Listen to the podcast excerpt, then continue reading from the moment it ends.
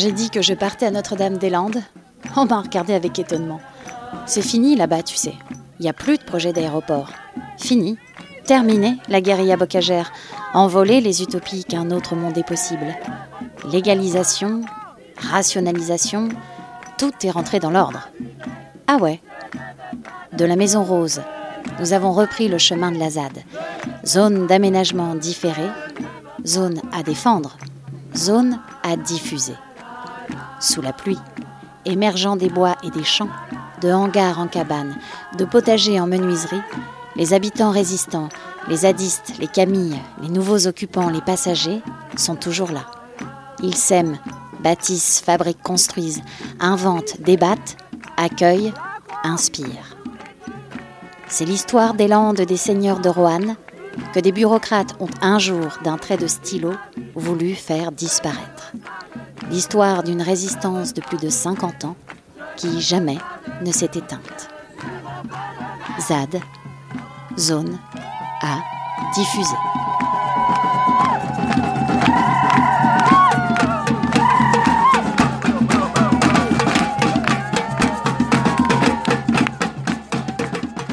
Nous sommes en 1967. Le site de Notre-Dame-des-Landes est désigné pour accueillir le futur aéroport ouest Atlantique. La nouvelle fait aussitôt réagir une partie du monde agricole, réunie derrière la figure de Bernard Lambert, fondateur du syndicat agricole paysan travailleurs, qui deviendra la Confédération paysanne. En 1974, un arrêté préfectoral officialise la création d'une ZAD, zone d'aménagement différé, sur un territoire de 1225 hectares. Le Conseil général a un droit de préemption sur toutes les terres qui la composent.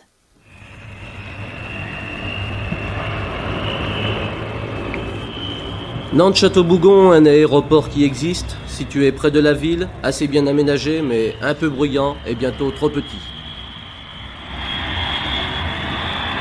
On aurait pu remplacer Château-Bougon par un grand aéroport situé entre Rennes et Nantes pour desservir tout l'ouest. On a choisi le site de Notre-Dame-des-Landes, Vigneux de Bretagne, Grandchamp et Treillère. Sur cette zone, on aménagera peut-être à l'avenir l'aéroport ouest-Atlantique. La position de la municipalité de Notre-Dame-des-Landes, nous avons pris une délibération en date du 29 septembre 72 et nous avions émis un avis favorable. Vous, votre maison, elle ne sera pas sur la zone d'aérodrome Votre maison, là Ici Oui. Ah non, parce que ça passe plus haut, ça passe en dessus chez Grenoble, moi, je crois. Et qu'est-ce que ça vous fait, vous, de savoir qu'il y aura un aérodrome ici? Alors, on aurait autant aimé pas, mais. Enfin, Qu'est-ce qui va se passer pour vous? Bref, On sera obligé de partir, de toute on façon. obligé de partir. Chercher un autre, euh, autre endroit pour euh, habiter. Et où est-ce que vous pensez aller? Oh, sur Vigneux, parce qu'on est originaire de Vigneux.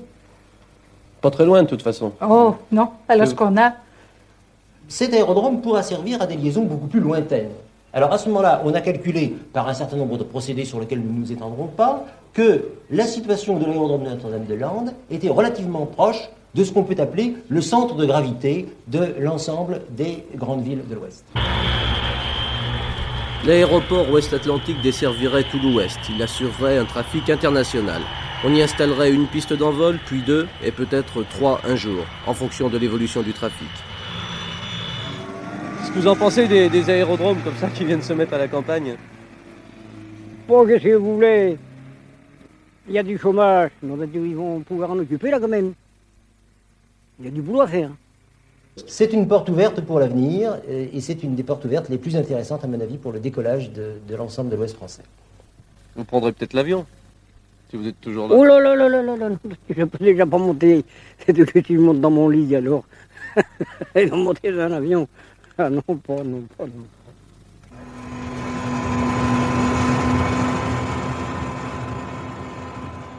Progressivement, le Conseil général va devenir propriétaire de toute la zone. Plus aucune installation, plus aucune rénovation d'habitat n'est possible. Le territoire se vide, les bâtiments se dégradent. Nous n'habitons pas un désert, crient les habitants résistants. En 1979, pourtant, le projet semble bel et bien arrêté. La crise pétrolière est passée par là, l'aéroport n'est plus à la mode. Jusqu'en 2000, les habitants n'en entendent plus parler, ou presque. Un projet qui n'a existé que sur le papier a pourtant réussi à figer tout un territoire qui échappera même au mouvement massif de remembrement des terres.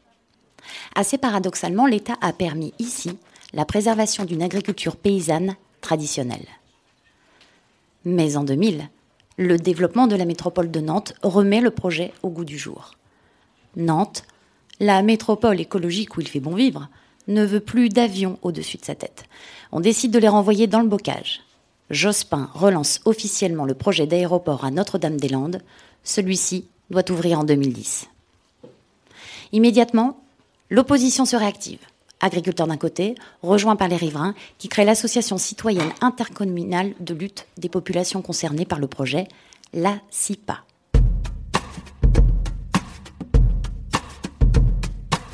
Euh, donc je m'appelle Frédéric et je suis géographe. J'habite à Rezé, à côté de Nantes. Donc je suis un voisin de la ZAD.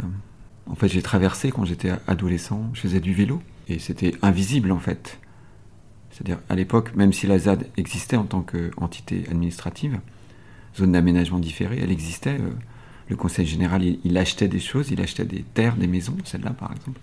Mais en fait, c'était quasiment abandonné dans l'esprit des gens. Voilà, ça a été remis en scène plus ou moins au début des années 90, un troisième aéroport parisien. Puis en fait, ça a vraiment été remis en scène euh, au début des années 2000, plus ou moins euh, par Jean-Marc Ayrault, donc dans le cadre de la croissance de la métropole nantaise. Hein, euh. Notre région et notre agglomération, mais au-delà, a besoin de renforcer ses infrastructures de, relations internationales et nationales, et, l'avion en fait partie. voilà, le, contexte général, hein, c'est que ça s'est étiré sur une période assez longue. Et du coup, ça s'est accéléré voilà, au début des années 2000 avec euh, le premier débat public hein, euh, de la CNDP, la Commission nationale du débat public, en 2003. Donc c'est le premier grand débat public, mais d'emblée il est faussé, puisque le site il est choisi, les terres elles sont parties achetées, il n'y a pas de discussion possible en fait, donc c'est un débat public déjà qui est, qui est faux par rapport à la philosophie de ce qui serait euh, la participation. En 2007, débute la première occupation illégale sur la zone. Des squatteurs venus de la banlieue nantaise viennent occuper la petite maison du Rosier. C'est le premier squat ouvert sur la zone. D'autres suivront de plus en plus nombreux. Le 1er mai 2008, le groupe des habitants qui résistent, constitué d'une dizaine d'habitants historiques de la zone, suite à des désaccords avec la CIPA qu'ils jugent trop légalistes et consensuels avec les autorités, lance un appel à occuper la zone. L'aéroport de Nantes c'est non. Les gens qui défendent le projet d'aéroport de Notre-Dame-des-Landes pensent l'avenir avec les mots d'un passé qui ne reviendra pas. Ils ne savent pas, parce qu'ils ne le sauront jamais, que notre planète atteint déjà ses limites physiques dans des domaines vitaux. Dans un monde fini, ceux qui poussent encore à la destruction des espaces et des espèces sont de redoutables aveugles. La question de l'aéroport n'est pas de droite ou de gauche. Elle est une affaire humaine et pour cette raison, nous nous en emparons. Nous savons que ce combat, commencé il y a 35 ans, sera encore long et difficile. Et c'est pour cette raison que nous lançons ce 1er mai 2008 un appel à toute la France, à toute l'Europe. Il faut soutenir le mouvement contre l'aéroport de Notre-Dame-des-Landes avec toutes les forces disponibles et par des moyens rarement utilisés à l'échelle que nous l'envisageons. L'occupation du territoire, la désobéissance civile, le refus complet et définitif. Le compromis n'est pas possible, car ce combat qui continue et qui concerne chacun est entre une vie possible et un cauchemar certain. Nous vaincrons non parce que nous sommes les plus forts, mais parce qu'il n'y a pas d'autre solution. Nous appelons donc à, établir des campements d'occupation sur les terrains que se sont injustement appropriés les promoteurs de ce projet aberrant et mortifère. Signé des habitants qui résistent le 1er mai 2008. Ce premier appel n'a que peu d'écho. Mais un an après, lors du camp Action Climat organisé à Notre-Dame-des-Landes, l'appel est relancé et cette fois, la dynamique s'enclenche. L'acronyme ZAD est détourné, la zone d'aménagement différé devient la zone à défendre. Et les zadistes, venus de France et même d'Europe, sont de plus en plus nombreux. En 2010, le marché du futur aéroport est attribué à Vinci, qui obtient en même temps la concession des terres achetées sur la ZAD par le Conseil général. L'entreprise de BTP devient ainsi responsable de la redistribution des terres agricoles à la place de l'État. L'année 2011, c'est aussi le temps de la naissance de plusieurs automédias. La volonté est tenace de récolter, construire et communiquer par soi-même l'information. Pour les habitants eux-mêmes sur zone et par-delà pour susciter les soutiens. Une action symbolique sur les ondes est lancée, le piratage de Vinci Autoroute sur le 107.7 le 1er janvier 2011. Les automobilistes branchés à ce moment sur les informations routières et passant à proximité de la ZAD sur les axes Nantes-Saint-Nazaire N165 et Nantes-Rennes N137 peuvent entendre, après quelques grésillements, des bribes de la première émission de Radio Klaxon en janvier 2011. Vous êtes sur Radio Klaxon. Il fait très, très, très humide.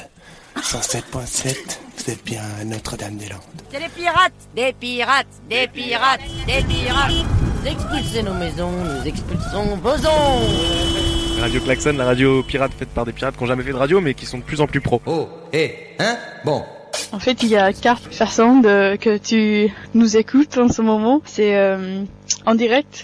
La radio, on la capte euh, dans un rayon de... qu'on se moque de moi. Oh, hé, hein Bon. Ou euh, sur Internet, euh, parce qu'on va le mettre euh, sur le site de la ZAD. Vous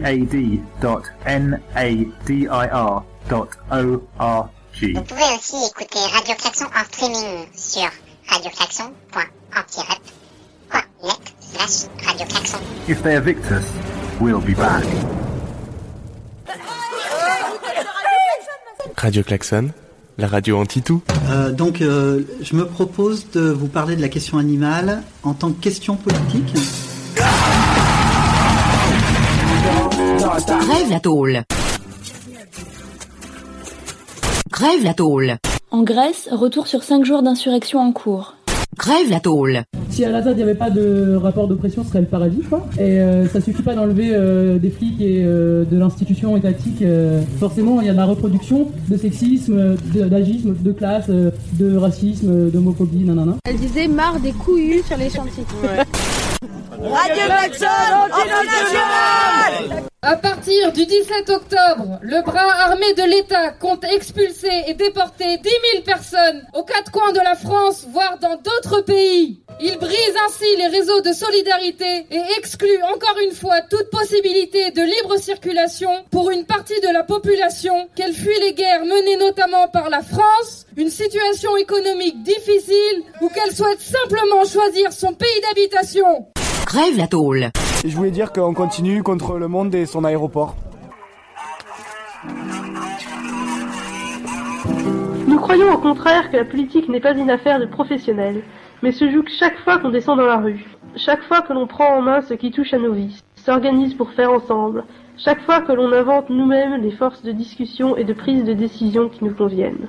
Nos formes d'organisation ne se décrètent pas, mais s'inventent collectivement. Bon matin les copains Il y a une lampe frontale perdue, c'est gris, orange. Mercredi 12 octobre, rendez-vous toute la journée à la Smala pour grandir ensemble. Jeux, lecture, cuisine, discussion, découverte et petites siestes. De 10h à 18h au Rouge et Noir, chantier jardin collectif. De 10h à 18h au Gourbi, chantier Dôme. De 10 à 12h à Bellevue, atelier télécom stratégie. News of the ZAD ha- is not in my hands. De 14h à 16h à Bellevue, atelier télécom, formation pratique, Toki, Sibi. 14h à la Wardine, parler des expulsions à Calais. 14h à la Smala, on poursuit les ateliers de construction Montessori. À 15h à Bellevue, pas un prix libre. C'était temps, effectivement, on va enfin pouvoir partir en vacances. Flash info, flash info, flash info. Il y a un rassemblement. Contre les gaz, du sérum pour se rincer les yeux, du citron, du vinaigre ou du malox pour mettre sur ton foulard, des lunettes pour te protéger. Tu respireras mieux. Discussion sur la... Et la pluie. La pluie recommence. Salut tout le monde, euh, il est 8h moins 10 et il semblerait que la journée commence.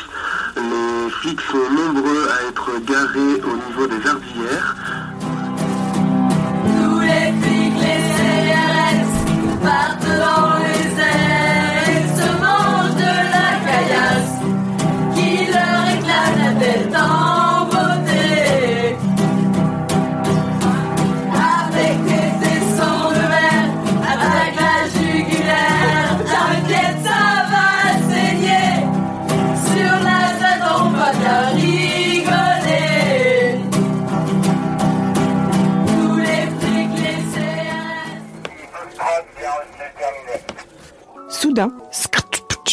il entend un drôle de bruit.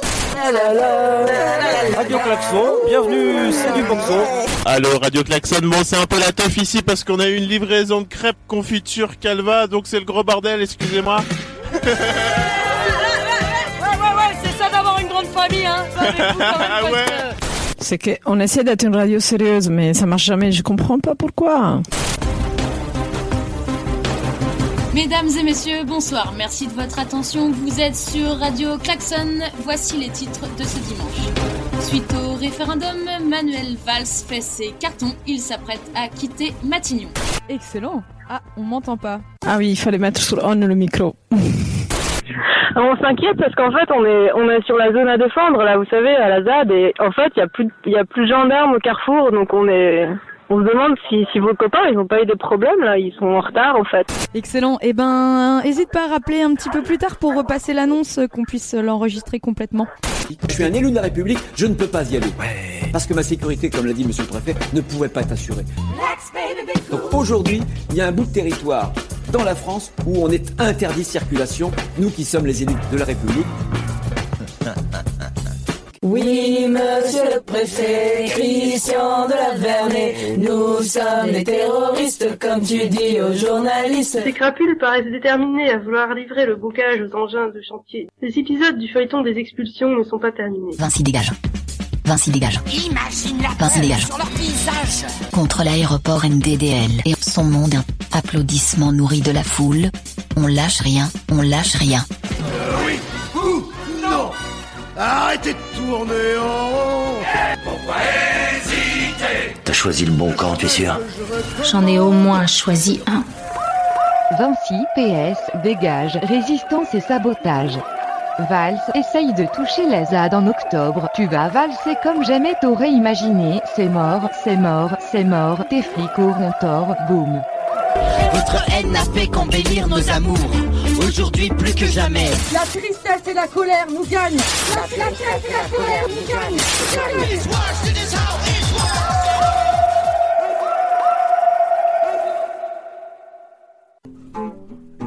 se ramène, la radio crépite, les veulent te virer de là où t'habites. Est-ce que tu entends le son? Ouette ouette, le jingle de radio klaxon pète la route, Jacques, pour qu'il ne revienne jamais, jamais, jamais, jamais. Et pète la route, Jacques, pour qu'il ne revienne jamais. Expulsez nos maisons, nous expulsons vos ondes. Le son qu'on vient d'entendre est un mix de présentations publié sur Saint-Aune, une revue consacrée à l'univers sonore et radiophonique qui on le doit au talentueux, je dirais, Clément Baudet. Et j'espère que comme nous, vous avez savouré euh, archives de Radio Klaxon. Donc, Radio Klaxon est alors une des seules radios pirates en France émettant sur les ondes FM sans l'autorisation du sacro-saint CSA. Radio Klaxon pirate donc les ondes du 107.7, fréquence de Radio Vinci Autoroute, et arrose la ZAD sur le 87.5. La radio, dont le studio est installé dans une caravane, puis dans un bus posé dans un champ, est accessible à tous et toutes. Et chacun, chacune peut y venir, passer de la musique, lire des textes ou envoyer des messages. Elle fonctionne régulièrement de 2012 à 2018. Pour communiquer vers l'extérieur tout en gardant l'anonymat, et pour se prémunir de l'appétit des médias mainstream pour la personnalisation des luttes, l'utilisation de pseudonymes communs non genrés se généralise. En mai 2011, lors de la première manifestation d'occupation agricole, les personnes chargées de communiquer avec la presse choisissent les noms de Dominique et Camille. Les zadistes sont aussi soucieux de leur anonymat et ont choisi de s'appeler unanimement Camille. Il y a plein de choses derrière ce prénom, les Camille. Au début, j'ai cru que c'était euh, juste euh, une forme euh, de féminisme en fait qui disait euh, on est pareil. Mais en fait, je me suis rendu compte en discutant avec les gens qu'ils mettent plein d'autres choses derrière, notamment euh, l'anonymat. Ouais. Tu veux me donner un prénom ou- Euh, Camille. S'appelle Camille. Bah ouais, c'est ça. Camille 31 si tu veux. Camille 31. Ben, juste, euh, ça permet d'éviter de donner sa véritable identité. J'aimerais bien te demander ton prénom. Euh, je m'appelle Camille. Ah bah non Faut que je change un petit peu. Ah mais tout le monde s'appelle Camille. Ouais, c'est ça le problème. Ouais, je sais. Peu importe que ce soit Adrien ou David ou Flore ou en fait juste on s'en fout des prénoms, on s'en fout quelque part un peu de la forme. Nous on voudrait essayer de s'intéresser au fond. Et si on peut s'intéresser au fond en, en, évitant la personnification, en évitant les rapports de domination genrée, en évitant tout un tas de trucs, en jouant avec les prénoms, bah, je trouve ça à la fois assez fun, protecteur et un moyen de lutte politique. Arte. On est tous. Radio. Et toutes. Point. Des Camille. Com.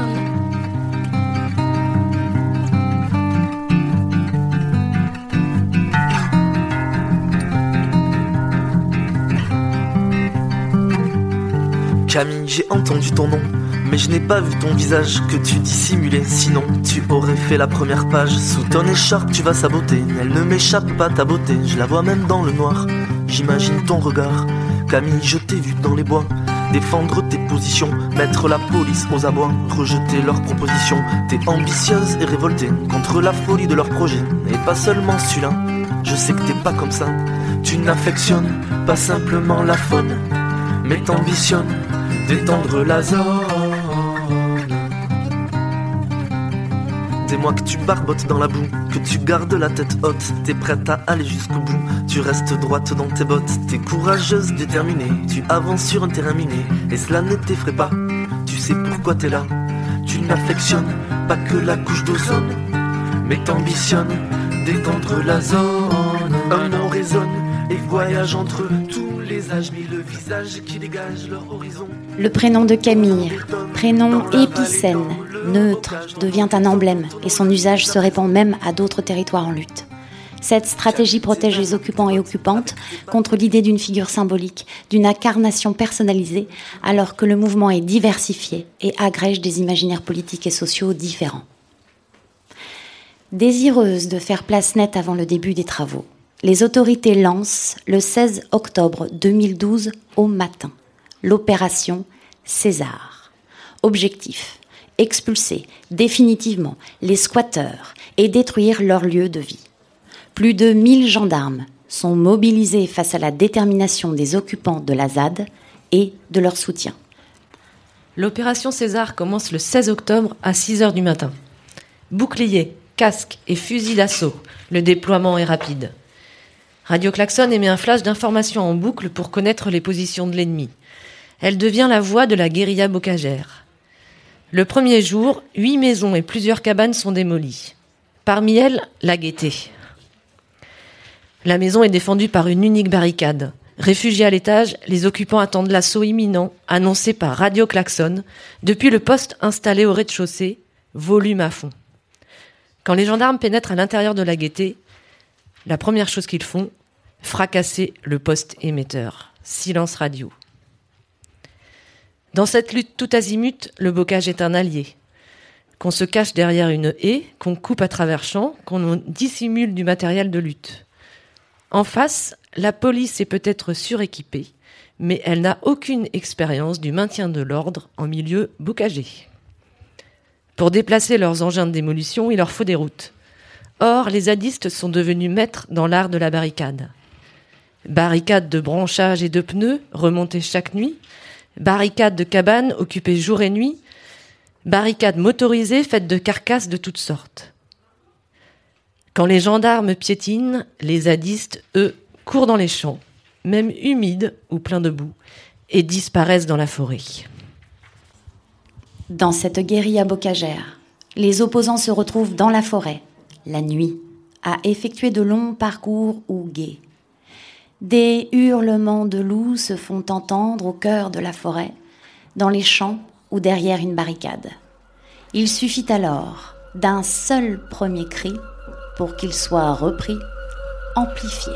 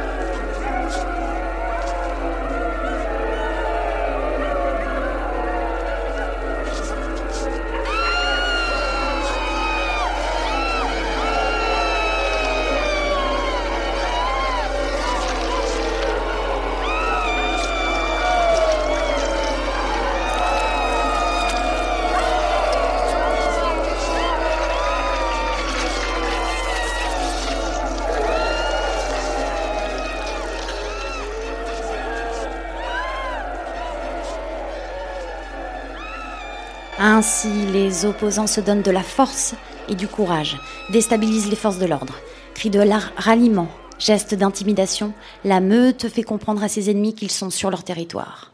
Nombreuses sont les façons inventées pour harceler les gendarmes. Souvent simplement à deux ou trois, parfois à cinquante, cent, elles et ils se griment en esprit de la forêt, bardés de fer, de feu et d'ossements, et impressionnent. L'ampleur de la force militaire engagée est colossale. Les traces laissées par les interventions policières sont profondes, durables, autant dans le paysage que dans les esprits. Chaque endroit d'affrontement rappelle les barricades, une maison disparue, une blessure. Les assauts menacent les modes de vie des occupants de la zone, mais la riposte des habitants de la zone se dessine. Reconstruire ce qui a été détruit devient impérieux. Gare à la revanche. Notre-Dame-des-Landes, face aux expulsions, manifestations de réoccupation, pour reconstruire contre l'aéroport, Fourches, poutres, planchettes, clous et outils en main. Rendez-vous le 17 novembre dans la matinée dans un bourg proche de la ZAD. La lutte contre le projet d'aéroport de Notre-Dame-des-Landes n'a cessé de prendre de l'ampleur au cours des dernières années. Entre autres initiatives, un mouvement d'occupation s'est étendu sur les bâtis et bocages menacés. Il y a un an, face aux menaces croissantes sur les différentes maisons, cabanes et potagers, des habitants et habitantes de la ZAD et collectifs solidaires appelaient à une manifestation de réoccupation en cas d'expulsion. Depuis le mardi 16 octobre, l'offensive redoutée a commencé. Les 1800 hectares de la ZAD ont été envahis par 1200 policiers. Ceux-ci se sont attaqués petit à petit aux maisons et cabanes occupées qu'ils ont détruites et emportées minutieusement, pièce par pièce, hors de la zone pour ne rien laisser qui puisse servir aux occupantes. Les occupantes et toutes celles et ceux qui les ont rejoints sur place ont résisté, barricadé, réoccupé. Ensemble, nous avons tout fait pour enrayer les machines de destruction et bloquer les mouvements policiers. Nous sommes toujours là Notre détermination était renforcée par une grande vague de solidarité aux quatre coins de l'Hexagone et au-delà. Manifestations quotidiennes à Nantes et dans diverses villes, Ravitaillement et soutien matériel, action sur les représentations du PS, de Vinci et consorts, constructeurs de l'aéroport et broyeurs de nos vies.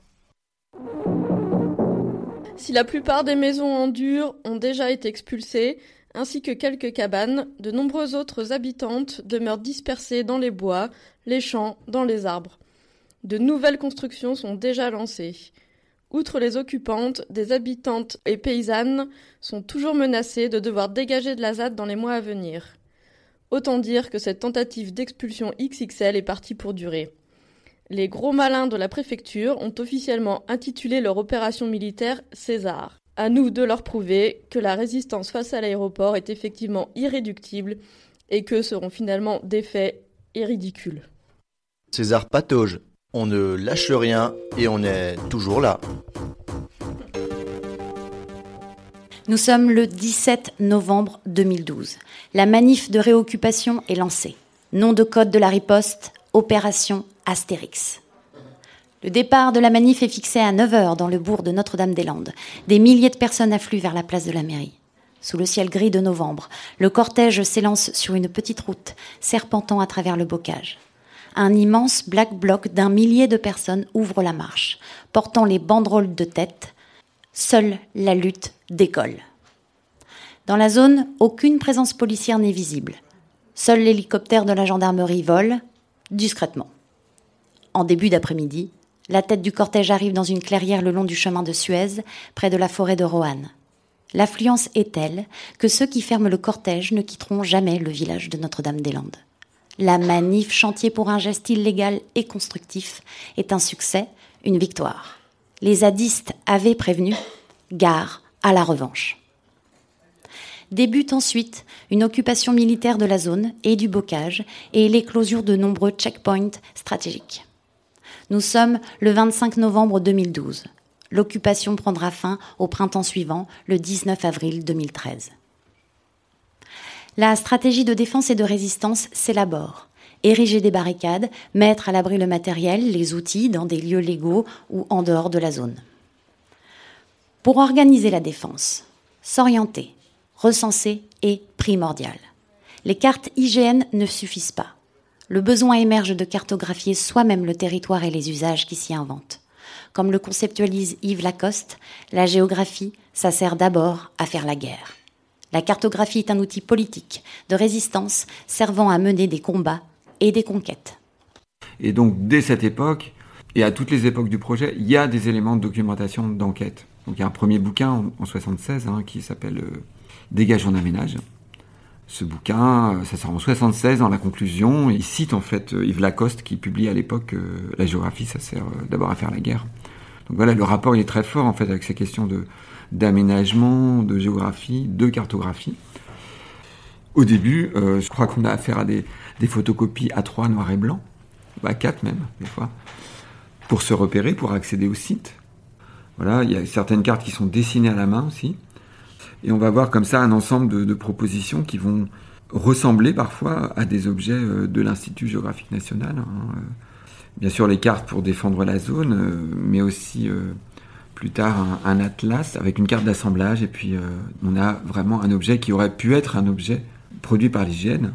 Pour moi, je le prends vraiment comme une parodie presque de ce qu'est l'hygiène, qui est vraiment une bureaucratie cartographique euh, soumise en plus à une, une obligation d'aller gagner de l'argent et de se- s'auto-privatiser.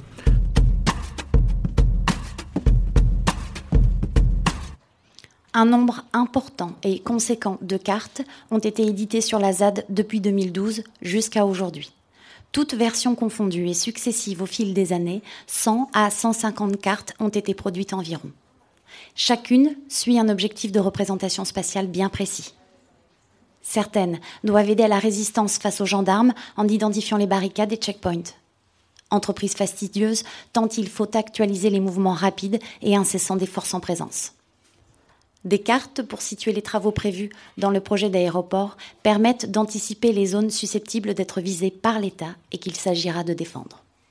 D'autres recensent les terres agricoles et les propriétés foncières et constituent un outil précieux de connaissance pour négocier face à un État puissant, prédateur et possédant.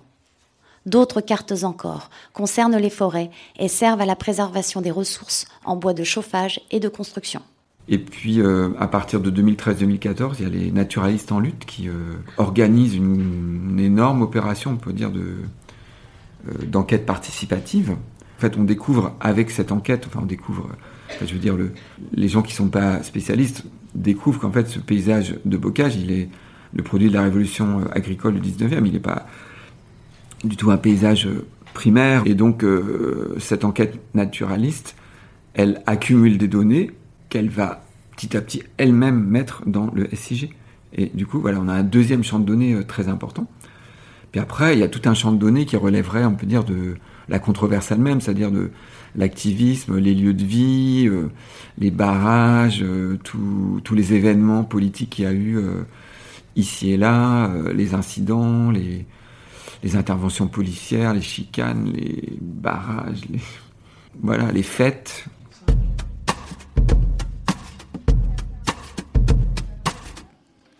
Nous sommes en janvier 2013. Trois jours sont organisés pour exprimer de manière festive la rage contre toutes celles et ceux qui décident du futur des habitants de la ZAD. C'est la première édition de Festizade. Car la fête libre, éphémère, brise parfois le cours d'une histoire, d'un projet. Si périssable soit-elle, la fête avec un grand F engendre des semences d'idées et de désirs, jusque-là inconnues, et qui, souvent, lui survivent.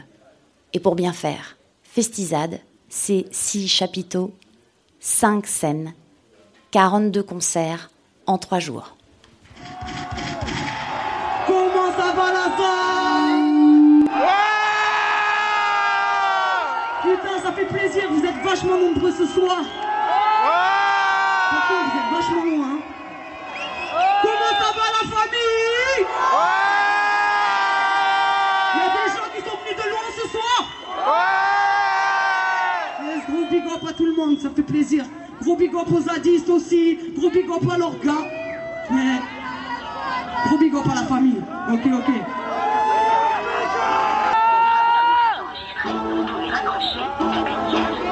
Oh la famille Ouais Ça serait bien si vous jumpez un peu, je sais qu'il y a la boue et tout, mais... Allez là Ni derrière, encore moins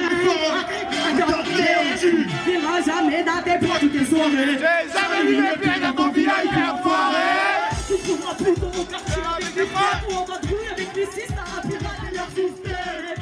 Sur la route, j'ai séché tout, j'ai redestinée. Automne 2016. La tension monte encore d'un cran sur la ZAD. La volonté du gouvernement est claire, expulser la résistance, en s'appuyant sur les résultats du référendum. Manuel Valls martèle à qui veut l'entendre l'expulsion imminente. Des stratégies de défense s'élaborent. Deux hangars sont dédiés à l'accueil et au soutien des expulsés, au stockage de matériel et au ravitaillement. Le hangar de la défense est donné par un agriculteur, le hangar de l'avenir est à bâtir. 80 charpentiers et charpentières passionnés de techniques traditionnelles se réunissent durant deux semaines dans cet objectif. Ils et elles fabriquent l'imposante charpente de 20 mètres de long et 8 mètres de large. C'est lors de la manifestation des bâtons que la charpente est levée à la main, s'il vous plaît. Nous sommes le 8 octobre 2016. Un appel est lancé et invite chacun à venir planter son bâton sur la ZAD comme un avertissement à qui voudrait l'attaquer, que résonnent les chants de nos bâtons.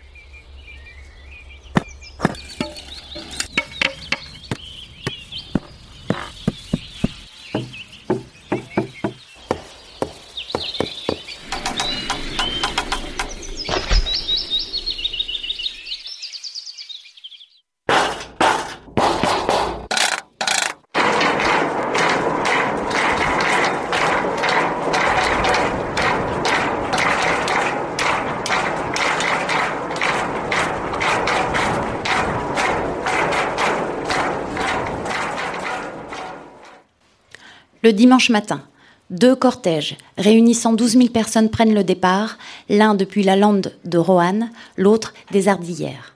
Les marcheurs portent ou brandissent fièrement leurs bâtons, jouant sur l'imaginaire paysan et guerrier du bâton.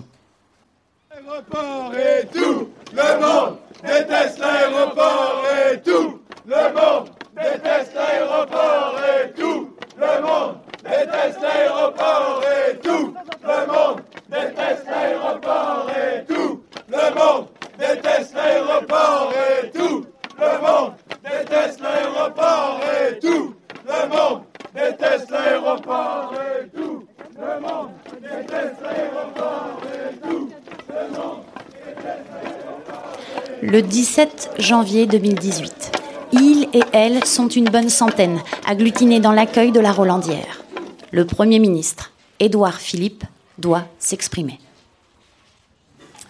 Je ne vais pas retracer ici la longue chronologie des événements. Durant 50 ans, le projet a été successivement décidé, abandonné, relancé, réexaminé, reconfiguré, remis à plus tard. Durant 50 ans, à coup de décision, de reculade, de déni, de non-décision, l'État s'est placé face à un dilemme impossible. Durant toutes ces décennies, alors que partout ailleurs le pays réalisait de grands projets d'aménagement, l'indécision des gouvernements successifs a laissé les partisans du projet et ses opposants s'affronter, se dresser les uns contre les autres. Notre-Dame-des-Landes, aujourd'hui, je le constate, c'est l'aéroport de la division. Depuis l'élection du président de la République, nous sommes mobilisés ensemble pour renforcer la sécurité du pays et le transformer. La gravité des enjeux économiques que le pays traverse, la gravité euh, des enjeux de sécurité qu'il connaît, exige que nous, que nous restions rassemblés sur nos priorités. Le projet de Notre-Dame-des-Landes sera donc abandonné. Au-delà de leur division sur ce projet, tous les interlocuteurs que j'ai rencontrés m'ont fait valoir la nécessité de rétablir rapidement l'état de droit sur la zone. Le gouvernement s'y engage. C'est la deuxième décision que j'annonce aujourd'hui nous mettrons fin à la zone de non-droit qui prospère depuis près de dix ans sur cette zone. Les trois routes qui traversent le site de Notre-Dame-des-Landes doivent maintenant être rendues à la libre circulation pour tous. Les squats qui débordent sur la route devront être évacués, les obstacles retirés, la circulation rétablie. À défaut, les forces de l'ordre procéderont aux opérations nécessaires. C'est une victoire sans appel du mouvement anti-aéroport. On escalade le phare pour y déployer une banderole qui proclame Et toc Des fumigènes sont allumés, une bouteille de champagne ouverte, l'émotion est immense. Un cortège part en direction de l'auberge des culs de plomb où Petit Claude, l'aubergiste, offre une tournée. La victoire déborde, même si tous pressentent qu'elle sera de courte durée. Édouard Philippe l'a dit, en contrepartie de l'abandon du projet, il faut immédiatement dégager la route des chicanes, partir avant la fin de la trêve hivernale ou être expulsé par la force. Nous demandons euh, l'évacuation de la ZAD, qui est devenue une zone de non-droit. Plusieurs scénarios seraient même déjà prévus. Le porte-parole fictif du gouvernement, Benjamin Griveaux, a en effet déclaré que 200 zadistes qui font pousser du topinambour en fumant de la mauvaise bœuf, c'était une zone de non-droit et un très très gros problème. S'introduire dans la ZAD de Notre-Dame-des-Landes, c'est entrer dans un autre monde. Je ferai évacuer la zone avec les forces de l'ordre qui s'imposent si on n'a pas réussi à faire baisser la pression. En cas d'intervention, il y aurait des dizaines de milliers de personnes qui viendraient euh, défendre la ZAD, se battre contre les forces de l'ordre. Et bah, on arrive à Bellevue. Euh, et puis bah, ça va là, ça va être le début des festivités. À la fin de la trêve hivernale, les forces de l'ordre sont de retour. Il n'y aura pas de second Larzac, a annoncé la préfète de Loire-Atlantique. Alors que la délégation intercomposante réclamait une convention d'occupation précaire globale pour tous les projets de la ZAD, l'État a exclu toute solution collective. Le 9 avril 2018, les occupants se réveillent à 2h40 au son des premières grenades.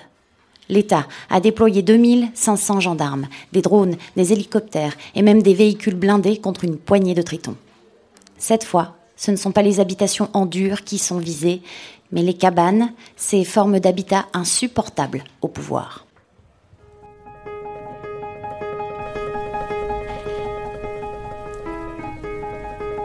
C'est très dur. Je me sens ouais, effectivement déracinée et, et dans le flou, et très triste et en colère. Ça n'arrête pas de- d'augmenter ma colère. Et puis ça me, ça me donne des, des forces. Ce qu'on a vécu, on l'a vécu, ça, ils ne détruiront pas, ils ne le reprendront pas. Ils nous auront pas. Ils nous auront pas. Tout a été détruit. Tout a été détruit. Toutes les commandes qu'il y avait, elles ont été détruites. Alors les amis de la 4 se font descendre et Lascar cherche toujours une grosse radio FM qui marchera à la pile pour diffuser la radio près de la barricade. Radio Klaxon, il est 18h20. Radio Klaxon, il est 18h30. Ça pète au carrefour de la Sauls. Il y a des gens qui sont montés sur le toit de l'ambassade. Radio Klaxon, il est 18h41. Des blindés avec lame ont été vus sur la D81. Ici Radio Klaxon, il est 19h46 et on vous donne les nouvelles d'avant plus des nouvelles. Salut, vous êtes sur Radio Klaxon, il est 20h. Je vous donne les informations des Salut, salut, vous êtes sur Radio Klaxon, il est 20h12 sur Radio Klaxon, il est 22h15. Nous avons Le blindé n'avance pas, les gendarmes tirent des grenades en tous sens. Il y a deux drones au-dessus. Tout ce qui était évacuable a été évacué. Tout ce qui était évacuable Bande de merde On vous fume On vous fumera tous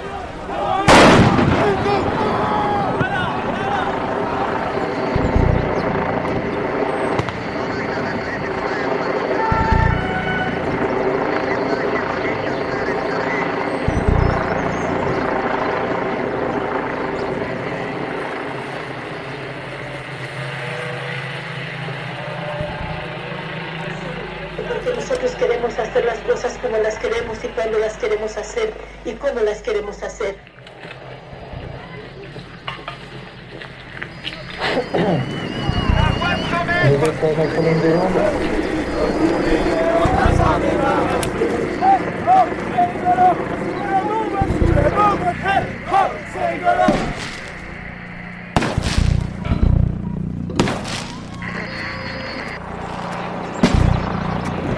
Pronto, hermanos, estamos pendientes.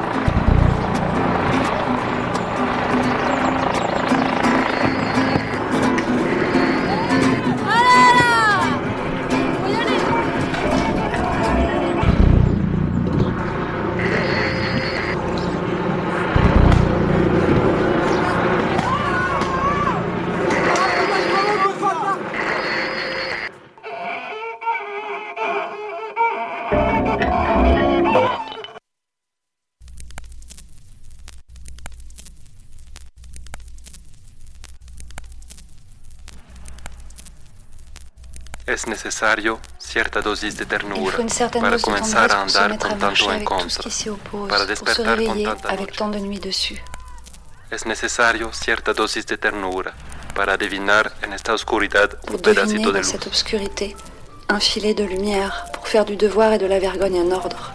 Se necesita cierta dosis de ternura para quitar de en Il faut medio une a tanto hijo de de tendresse puta pour virer de là tant de fils de pute qui se promènent par là.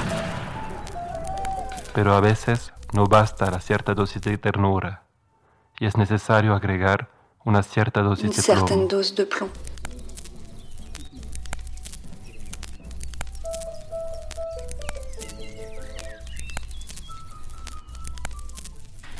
Le son que vous venez d'entendre s'appelle Une certaine dose de tendresse.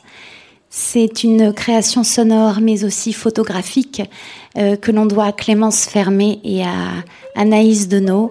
Clémence est ici présente dans le studio, c'est pour ça là, il y a un peu d'émotion. Grand merci Clémence, qui notamment est la première qui m'a emmenée sur la ZAD à l'été 2019. Mais reprenons le fil. L'État a fixé un nouvel ultimatum au 14 mai. Celles et ceux qui ne souhaitent pas s'intégrer dans le cadre fixé par l'État seront expulsés. Les occupants ont déposé 40 dossiers, 15 sont acceptés, uniquement les projets intégrant une dimension agricole. C'est peu, mais il permet de sécuriser 170 hectares de terrain et une quarantaine de lieux de vie sur la cinquantaine encore debout. Ceux qui n'ont rien signé, les sans fiches, s'exposent à la seconde vague d'expulsion qui commence le 17 mai 2018. Ont disparu sous les coups de pelleteuse La gare, La boîte noire, la mandragore, la tour, le port, No Name, Far West, Pimki, la gaieté, le sabot, sans nom, Youpi, Acatrelle, l'isolette, la végerie, puis plus, la hulotte, les planchettes, le pré-jailli, Kerter, la cabane flottante. En réalité, depuis quelques années déjà, plus personne ne croit au projet d'aéroport et les occupants réfléchissent à l'après. Une assemblée régulière de toutes les composantes du mouvement a rédigé un texte fondateur qu'elle diffuse dès 2015, les six points pour l'avenir de la ZAD. 1. Que les habitantes, propriétaires ou locataires faisant l'objet d'une procédure d'expropriation ou d'expulsion puissent rester sur la zone et retrouver leurs droits. 2. Que les agriculteurs et les agricultrices, impactés en lutte, ayant refusé de plier face à Vinci, puissent continuer de cultiver librement les terres dont ils et elles ont l'usage. 3. Que les nouveaux habitantes venus occuper la ZAD pour prendre part à la lutte puissent rester sur la zone, que ce qui s'est construit depuis 2007 dans le mouvement d'occupation en termes d'expérimentation agricole hors cadre, d'habitat autoconstruit ou d'habitat léger, de forme de vie et de lutte puisse se maintenir et se poursuivre. 4. Que les terres redistribuées chaque année par la Chambre d'agriculture pour le compte de Vinci sous la forme de baux précaires soient prises en charge par une entité issue du mouvement de lutte qui rassemblera toutes ses composantes. Que ce soit donc le mouvement anti-aéroport et non les institutions habituelles qui déterminent l'usage de ces terres. 5. Que ces terres aillent à de nouvelles installations agricoles et non agricoles, officielles ou hors cadre et non à l'agrandissement. 6. Que ces bases deviennent une réalité par notre détermination collective. Et nous porterons ensemble une attention à résoudre les éventuels conflits liés à leur mise en œuvre. Les conflits seront nombreux pourtant. Le futur PLUI, plan local d'urbanisme intercommunal, applicable fin 2019, ne retient rien des spécificités de la ZAD, qui n'y apparaît que comme zone agricole.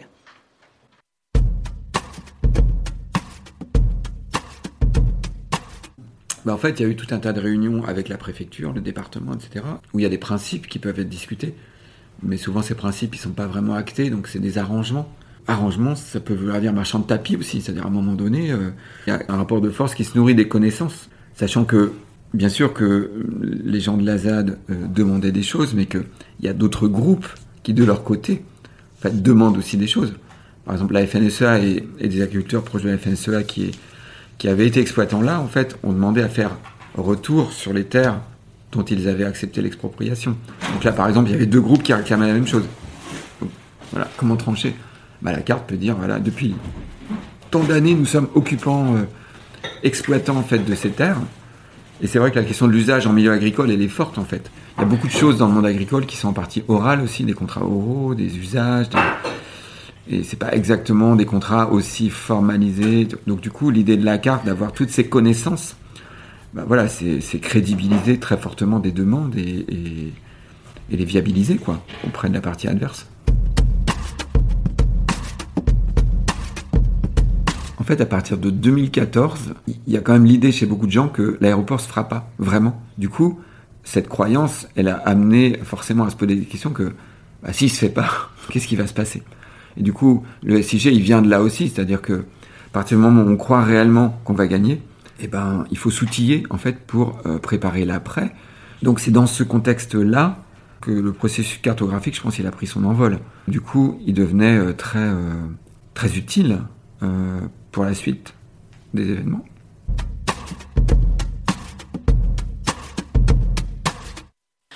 Que reste-t-il du projet collectif? Que reste-t-il de cette expérience inédite d'habitat et d'usage hétéroclite? Parmi les occupants, les embrouilles, le refus de la légalisation pour certains ont fait exploser bon nombre de cadres communs. Le non-marché peine à survivre, l'émetteur de radio klaxon a été démonté, faute de personnes pour faire vivre la radio pirate, l'indispensable unité imposée par la lutte commune n'existe plus. Pourtant, la volonté de nombreux opposants à faire vivre d'autres possibilités d'existence sur ces terres humides est toujours bien présente. Petit Claude, l'aubergiste des culs de plomb au Limambou, ouvre toujours sa porte et grille un cochon un vendredi sur deux. Ils sont chaque fois 80 à venir au banquet du patron, venu de la ZAD et des alentours. Claude a fait partie des habitants qui résistent, qui lancent l'appel du 1er mai 2008 à occuper la zone. Pendant la guerre, l'auberge sert de QG. À l'annonce de la victoire, c'est là que les copains se retrouvent. Moi, on m'appelle patron, bien souvent, quand je suis à l'auberge, ou au petit Claude. Je suis arrivé ici euh, par, par hasard, ouais, pour, le travail. J'ai trouvé un boulot euh, comme cuistot à, à. Puis on a trouvé euh, la maison ici comme euh, location. C'est installé en, je sais plus quoi, 80 quelque chose, 94 je crois. Un peu sortir de la société de consommation et puis euh, faire un peu ce qu'on avait toujours eu envie de faire, c'est de vivre nos, d'élever quelques bêtes et puis d'en vivre quoi. Et puis en 2000, ben ils ont remis en branle l'aéroport et l'État ils achetaient des maisons, enfin ils essayaient de vider les, euh, le territoire, ça, ça commençait à se durcir avec les flics. Après, moi, ma propriétaire a vendu la baraque en disant qu'elle était vide. Donc Vinci a sauté sur l'occasion pour euh, dire que j'étais un squatteur. Il y a des porte-paroles de chez Vinci qui étaient venus, je les ai foutus à la porte. Direct, comme j'ai même pas, j'ai dit, foutez-moi le camp, bref, j'avais rien à discuter avec ces gens-là. Les premiers squatteurs sont arrivés, c'était pas tout à fait une auberge, on a monté l'association Les Plomb. On avait dans l'idée de faire une auberge, mais on était que quatre, enfin, on était, ben, était quatre au puis moi et Christian, on était six, quoi, dans la, sauce. Donc, euh, pour monter cette assoce, on, on, on s'est dit, on va faire un. On va... Déjà, on était parti pour se faire, euh, donc on faisait des patates, on essayait de s'auto-nourrir, quoi, du lapin, enfin un peu de bricole comme ça, de la poule, quelques poulets, même un cochon. Je crois qu'on avait commencé par faire un cochon, mais on était, on connaissait, enfin c'était assez compliqué quand même, surtout les tueries. Donc euh, on s'est dit, bah, tiens, on va, on, va, on va essayer de monter une auberge, il nous faut un peu d'argent, enfin comme ça on va faire connaître. Donc on a fait une première, euh, un premier repas qu'on faisait moules frites. Quoi. Les copains ont été chercher des moules et puis nous on avait des patates dans le jardin, donc c'était nos premiers. Et puis bah, tous les ans on faisait un repas comme ça, un repas de cul de plomb qu'on appelait. Cul de plomb c'est une vieille histoire, c'est avec les premières, euh, les premières personnes qui sont venues squatter, qui sont venues occuper une maison au Rosier en 2009. Moi, à, ce moment, à cette époque-là, j'avais des potes de Notre-Dame, tout ça, qui venaient, des vieux copains, et ils venaient, ils venaient me boire des coups à la maison et tout. Puis quand je voulais me coucher, tout comme ça, ils voulaient jamais partir. Ils étaient tout le temps là. Oh, j'avais un copain spécialement qui disait non, bah, toujours, euh, bah, une dernière cigarette, un dernier verre et tout, et je les appelais les de plomb. Quand on a monté la sauce, j'ai dit, bah, tiens, Cul de plomb, on veut pas partir, nous, c'est bien ça. Puis ça a été euh, c'est comme ça que c'est devenu cul de plomb. C'est resté comme ça très longtemps, et qu'ici, là, où il y a l'auberge actuellement, c'était une ruine. euh, donc on débarrassait tout euh, le jour des le- la semaine d'avant, il fallait tout enlever, il y avait la bouffe pour les cochons, enfin tout. Euh, un été, en, je sais plus ce qu'il m'avait dit, en 2015 aussi, non, je crois.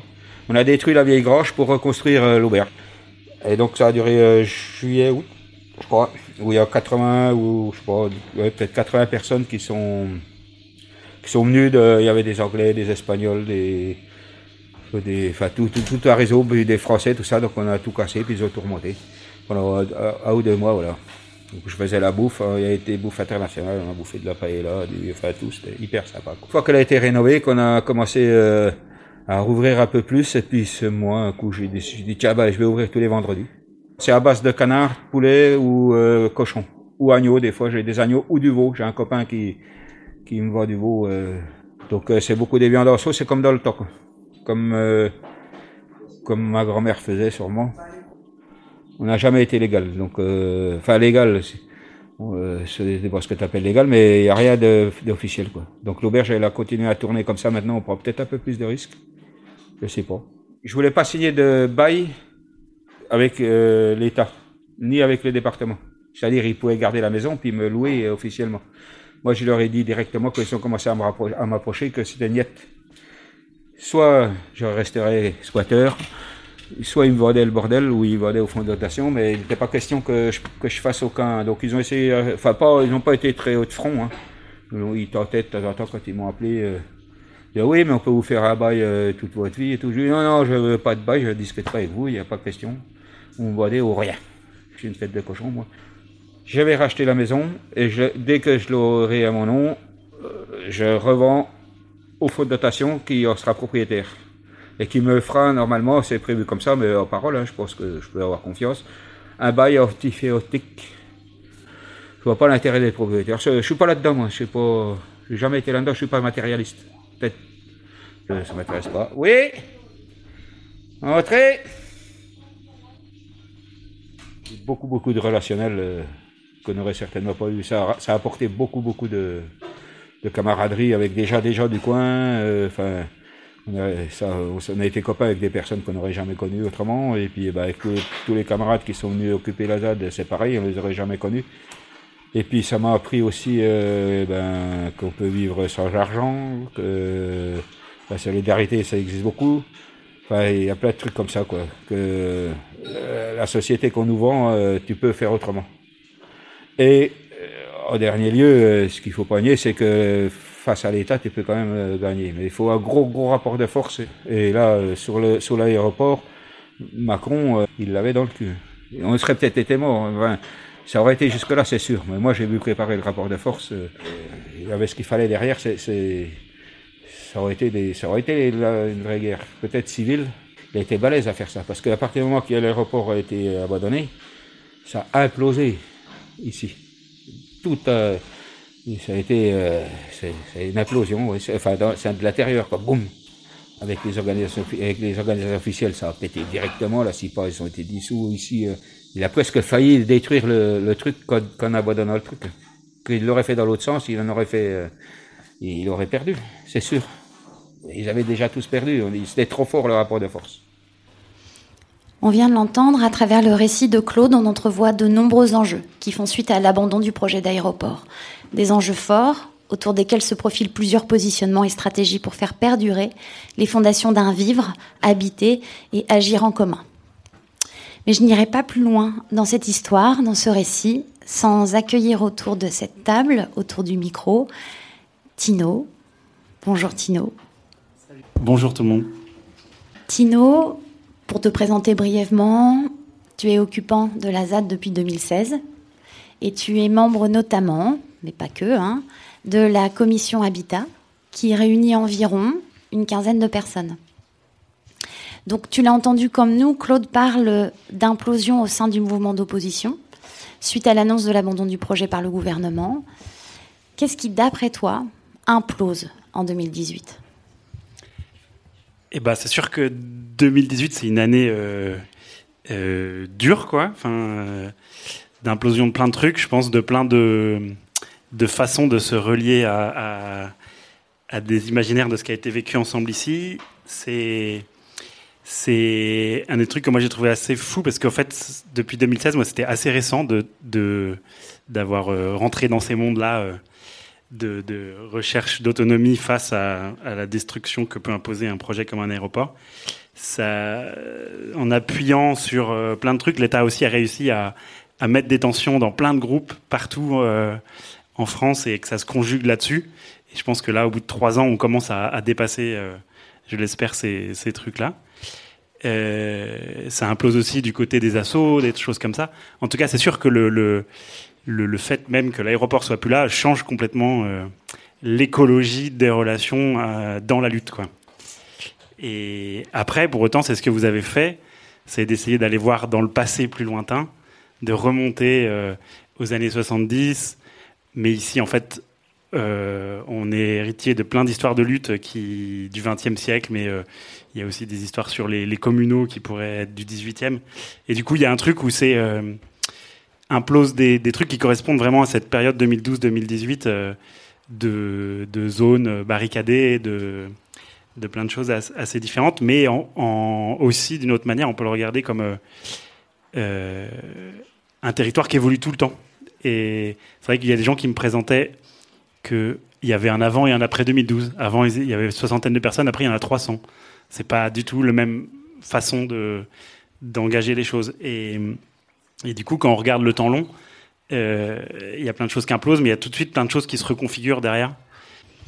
Et tu dirais qu'aujourd'hui, là, été 2021 par rapport à 2018, que les choses, elles seraient quoi? Plus sereines? Que vous avez avancé? Que vous avez cheminé? Après cette implosion pour retisser du lien, retrouver du commun? Bah ouais, on chemine tout le temps. En fait, ça reste euh, un lieu euh, assez énergisé quand même, et mm, on continue. En fait, si euh, y a eu 40 ans à défaire le projet d'aéroport, on peut peut-être mettre 40 ans à essayer de construire un territoire en commun ici qu'on peut prendre soin et qui soit géré un peu hors des logiques de l'économie marchande, ce qu'il ce l'est toujours en fait, et, et ce qu'il le sera euh, toujours dans 40 ans, et en espérant qu'il y ait plein d'autres territoires qui, qui accrochent des choses euh, hors de ces logiques-là. Il y a, peut-être quelque chose à mener effectivement contre l'envie, en tout cas de l'État, de vous faire rentrer dans certaines cases, notamment celle de la propriété. Comment est-ce que vous, vous parvenez à garder du commun euh, dans ce cadre-là? Bah, La propriété, eux, ils ont, ils se sont fait déborder par euh, une zone euh, complètement squattée. Euh, les gens qui étaient même eux-mêmes locataires sont à un moment devenus squatteurs en ne partant pas. Et, et ça crée un truc complètement différent. Et ben en fait, aujourd'hui, on est toujours squatteurs ici. Il y a des choses qui se sont réglées du côté du foncier. Il y a des baux agricoles. Mais sur l'habitat, ça reste la même situation. Alors, c'est pas très raconté par l'État parce qu'il lui, il aimerait bien que ça soit réglé. Et, du coup, il y a eu euh, il y a plusieurs tentatives à ça. Euh, et il y en a une qui s'appelait le fonds de dotation, qui était essayé de dissocier euh, la propriété du sol et l'usage, quoi, et de bien en faire deux choses bien séparées. Et ça, c'est une tentative qui, qui continue de se mouvoir, mais sachant qu'en face, c'est toujours sourd d'oreille à cette époque, après 2018, donc à cette époque-là, euh, commence aussi ce que tu as appelé, on a eu des échanges avant, euh, avant d'organiser ce plateau ensemble, ce que tu appelles toi la guerre du foncier. Euh, est-ce que tu pourrais, dans les grandes lignes, nous expliquer de quoi il s'agit exactement? Qu'est-ce que tu entends par là, la guerre du foncier? Bah, Je remettrais peut-être le mot bataille, je ne sais pas si j'avais dit guerre, mais bon, après. Euh, bah, toujours est-il que tout le monde a en tête la question de l'aéroport. Et c'est sûr qu'une des des parties très gagnées aussi euh, de l'État, c'est d'avoir fait disparaître euh, la ZAD comme euh, une sorte de problème pour lui, puisqu'il avait, il, a dû voilà, créer quelque chose. Et ce que vous aviez introduit au tout début, c'est ça n'existe plus. Et pour autant, il s'est mené ici plein d'autres batailles depuis, qui sont moins médiatiques, moins de choses comme ça, mais qui comprennent des enjeux qui correspondent aussi à d'autres territoires. Et, et notamment, bah, tout d'un coup, il n'y a pas d'aéroport et il y avait ces 1600 euh, hectares qui avaient été gelés depuis les années 50, ce qui fait le paysage euh, très spécifique euh, que vous voyez et, avec les questions agricoles de bah, qui s'occupe du sol. Et, du coup, bah, il y avait le mouvement de l'aéroport avec les nouveaux occupants, les anciens occupants, qui avaient proposé de se tenir ensemble là-dessus, à ce à quoi, bien sûr, ça avait été répondu, il faut individualiser. Et donc aujourd'hui, une espèce de, truc qui est à la fois individualisé, à la fois en commun. Enfin, il n'y a pas de, choses euh, unilatérales. Il y a plein de dispositifs assez différents. Après, il y a des choses qui sont, comment dire, qui euh, ont des formes légales, mais qui correspondent pas du tout à la réalité de la pratique, parce qu'il y a des pratiques euh, très en commun qui rentrent pas dans ces cases-là. Et, et, du coup, en face, c'est ce qui a été dit par Frédéric Barbe, le géographe, là qu'on a entendu en face, il y a d'autres gens qui euh, souhaitaient reprendre les terres. Et donc, on se retrouve un peu avec deux idéologies qui veulent euh, accrocher ces terres-là. Et, euh, et il a fallu, du coup, gérer des installations paysannes pour bloquer des terres, en tout cas légalement. pour, du coup, il y a beaucoup plus de terres occupées aujourd'hui par le mouvement anti-aéroport que, par exemple, avant l'abandon. On a pu observer aussi que vous souhaitez, euh, il y a quelque chose que vous aviez expérimenté pendant cette période d'occupation, c'était aussi la coexistence euh, de différentes formes d'usage, donc habiter, produire, euh, semer, travailler sur la sur la zone. Là où encore une fois l'État voudrait peut-être compartimenter ça ou ne reconnaît qu'une zone agricole. Et vous aujourd'hui, vous revendiquez toujours ça, de pouvoir mélanger tous ces usages. Et, euh, et vous attendez pas non plus d'avoir toutes les autorisations pour reconstruire, pour rebâtir, y compris en dur L'entremêlement des usages, il fait partie de, comment tu vis quelque part et tu as besoin de mettre en place tout un tas de trucs. Et l'occupation a, mis en place un tas de dispositifs euh, euh pour plein pour plein de trucs de la vie, quoi, que ce soit, euh, est-ce qu'on peut faire de la musique Ah, il faudrait qu'on puisse faire du pain. Est-ce qu'on construit un four à pain on, se met à faire une boulangerie. Et, ça, ça s'oppose un peu à la vision du monde moderne du zonage, qui est une vision où les choses spatialement sont localisées quelque part. Et en fait, si vous allez faire vos courses, en fait, vous allez dans une zone commerciale. C'est prévu, c'est imaginé comme ça. donc, il faut se déplacer entre zones de logement euh, zone artisanale. Et il et, y aurait une autre zone aussi qui serait bien sûr les zones agricoles, qui sont vues, euh, c'est un peu l'envers de la vision de la métropole, c'est que c'est euh, la zone qui nourrit, la zone qui nourrit les villes. Et ça peut être des énormes zones dans lesquelles on considère que c'est ça l'activité. Et, ici, mais comme ailleurs, dans plein d'endroits, cet entremêlement des usages, il, et ben, en fait, il rentre pas dans ces cases-là. Et, voilà, et donc là-dessus, il va falloir l'inventer parce qu'une une campagne pas vivante, euh, c'est cette zone agricole. Et euh, voilà pour cet entremêlement des usages mais qui a affaire à plein d'endroits. Et j'ai l'impression que la question, elle se pose aussi en ville. Je ferai un pont vers les camarades des Lentillères qui ont lancé une sorte de carte comme ça, puisque le projet d'écoquartier a été annulé en 2019. C'est 9 hectares en pleine ville. Et euh, bien sûr, en face, ils ont tenu un peu le même discours de il faudra euh, laisser place euh, à, que des projets légaux de jardinage, il n'y aurait pas d'habitat. Du coup, on, on proposait la zone d'écologie communale, qui serait une zone qui, justement, ce, ce qui s'y passe se décide par une assemblée des usages. Donc ça ne correspond pas du tout au logiciel dans lequel du PLUI et tout, mais c'est une proposition à appliquer contre. On touche à un autre point, c'est toutes les rencontres qu'il y a effectivement entre la ZAD, ce qui se passe ici, ce que vous, ce sur quoi vous réfléchissez, débattez, et puis l'extérieur. Il y a beaucoup d'échanges et on, et peut-être que effectivement l'avenir euh, de la ZAD, c'est aussi de continuer à s'imprégner des, des autres expériences, à diffuser à l'extérieur, à rayonner. Bah sur les ondes, mais aussi dans d'autres trucs, et sur les, les batailles foncières, ce qui euh, s'est expérimenté ici, parce que plein de gens n'avaient pas euh, de connaissances euh, forcément rurales. Et cette bataille foncière, elle a, je pense, poussé aussi à réfléchir à, une invitation qui s'est faite en janvier, qui était les soulèvements de la terre, et qui voulait mélanger justement paysans, paysannes, gens de, prêts à défendre des, zones un peu comme les ZAD ou, ou des milieux autonomes, avec la jeunesse sur le climat, avec ce truc que dans les dix années à venir, la moitié des terres agricoles eh ben, elles sont à reprendre parce que la moitié des agriculteurs vont être à la retraite. Et, du coup, ça, euh, ici, on a pu expérimenter une certaine forme dans les conditions très spécifiques de, de cette histoire de lutte et de ce territoire. Mais il va falloir que là, tous les 60 qu'on est ici dans la pièce, mais les 600, les 6000, les 600 000, enfin, il faudrait un million de paysans, paysannes qui s'installent dans les 10 ans. Donc, si vous êtes euh, chaud après la radio d'aller euh, tenter ça, il faut y aller. D'aller semer des carottes, je ne sais pas si c'est l'époque, mais oui, il y a un chantier, effectivement, de ce côté-là qui, s'ouvre. Pour que les auditeuristes comprennent bien, est-ce que tu pourrais euh, nous donner un petit panel d'activités, justement, cette variété d'usages? Parce qu'il y a de l'artisanat, il y a de l'agricole, il y a beaucoup de collectifs? Euh, on l'a dit, il y a une cinquantaine, enfin, je ne sais plus, entre 40 et 50 lieux de vie, mais il y a aussi euh, beaucoup de lieux d'activité aussi du côté de l'artisanat et d'autres. Est-ce que, de manière très fragmentaire, tu nous en citerais quelques-uns et nous les présenter? Eh bien, euh, il y a par exemple la Maison Rose, on fait de la radio une semaine par an. Mais d'autres trucs aussi. Il y aurait, il y a deux boulangeries, voire trois. Il y a une bibliothèque, un studio de rap qui continue. Il y a, il faut réparer des outils agricoles, donc il y a une, curcuma, un collectif de réparation d'usure du matériel agricole il y a un forgeron, il y a, il y a tout un tas de, trucs. Et puis en fait, il y a tout un tas de trucs qui manquent et qui des fois, euh, ben, il y a des groupes qui se montent pour euh, répondre à, des, choses qui manquent, que ce soit des choses matérielles ou que ce soit des choses euh, relationnelles.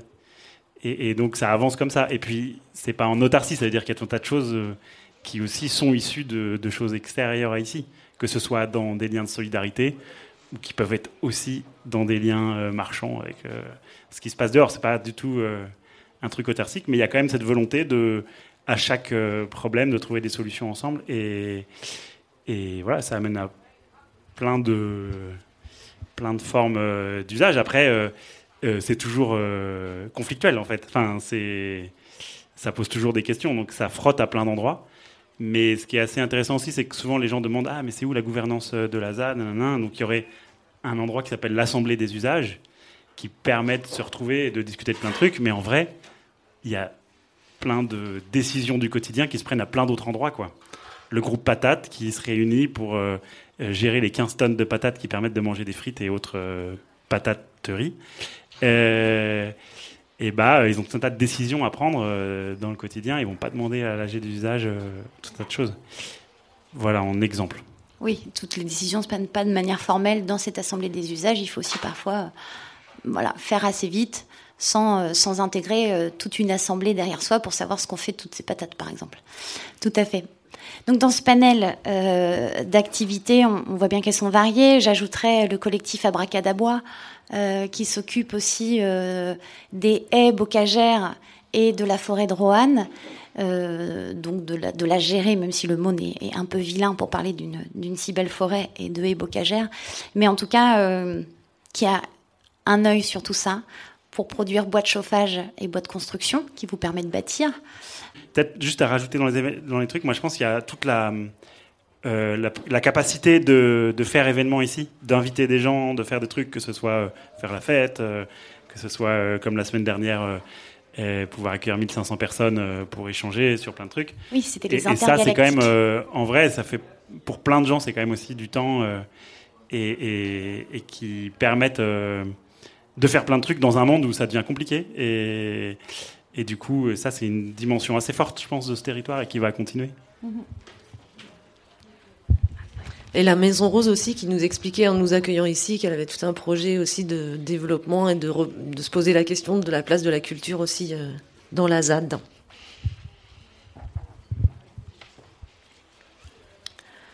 On peut peut-être clore ce très très beau moment. J'espère que Tino, tu as apprécié euh, écouter un peu ce récit euh, qu'on a tissé à, à trois. Il y a Gilbert, la technique qu'on n'entend pas, mais qui s'agite, euh, qui est très réactif. Euh, Marilène, que vous avez entendue là dans l'animation de, de, la discussion avec Tino. On l'a tissé tous les trois avec euh, beaucoup d'envie de comprendre où on était euh, en venant à la Maison Rose et en venant sur cette sur cette zone-là. On s'est beaucoup appuyé sur un ouvrage qui pour moi est d'une immense importance, qui s'appelle Habiter en lutte. Ça c'est son titre. Les éditions, c'est Le Passager clandestin. Et c'est un livre qui a été publié en 2019. Ce livre, il fait 255 pages. 255 pages haletantes, prenantes, où on peut picorer, qu'on n'est pas obligé de lire du début vraiment jusqu'à la fin, mais qui se parcourt vraiment au gré de nos curiosités sur la ZAD. On y trouve de la cartographie, évidemment, on l'a évoqué hein, dans le récit précédent. Il y a beaucoup de photographies, des dessins, des croquis. Il y a aussi des archives de documentation militante, des facsimilés d'affiches, de tracts depuis les années 70. Et ça, c'est très précieux de les avoir sous le coude, histoire de pas tout le temps réinventer l'eau tiède. Il y a des témoignages également. Ce livre, il a été euh, rédigé par un collectif commun j'ai eu la chance de rencontrer euh, l'un d'entre eux, que je citerai parce que je souhaite le remercier, c'est Baptiste, avec qui là cette semaine j'ai eu l'occasion de discuter cartographie et puis, euh, et puis bois, charpente de l'ambassada, charpente en ciseaux, euh, avec du bois de Roanne et d'un petit peu d'ailleurs. Donc je le remercie vraiment chaleureusement. Et ce livre, je tiens vraiment, et je pense que Jean-Baptiste et Marilène me suivraient, c'est un monument, je n'ai pas à ma connaissance d'exemple d'autres à vous citer, de livres qui retracent 40, voire plus, presque 50 années de, lutte. Et c'est vraiment très très précieux. L'archive, parfois on la néglige, mais on l'a entendu, enfin j'espère qu'on vous l'a transmis, que même dans les sons, dans la radio, on a besoin en fait de les réentendre, parce qu'il y a des chouettes choses qui se, qui se faisaient et que c'est loin d'être un gare ou désuet.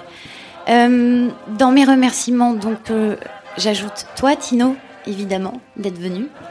Claude, qu'on a entendu, euh, qu'on a été rencontré un petit peu avant dans la semaine. Claude des culs de plomb, pour rappel.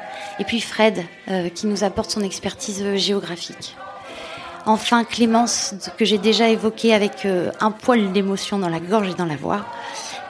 Clémence qui l'a premièrement emmené sur la ZAD en 2019 et qui m'a fait rencontrer Julien qui habite peut-être depuis 2012-2013 et ça se trouve je, dis une bêtise mais enfin peu importe il est occupant depuis pas mal de temps et il rappe. Et ça, c'était chouette aussi, de voir que ça rappait, euh, que ça slame et que ça bouge et que ça vibre vachement à la ZAD. Que dire de plus? Si ce n'est que c'est le moment de vous laisser. Il y a encore pas mal d'antennes qui suivent sur Ruse, euh, Ruse 24. Je rends l'antenne. J'ai kiffé. C'était chouette. Merci à tous.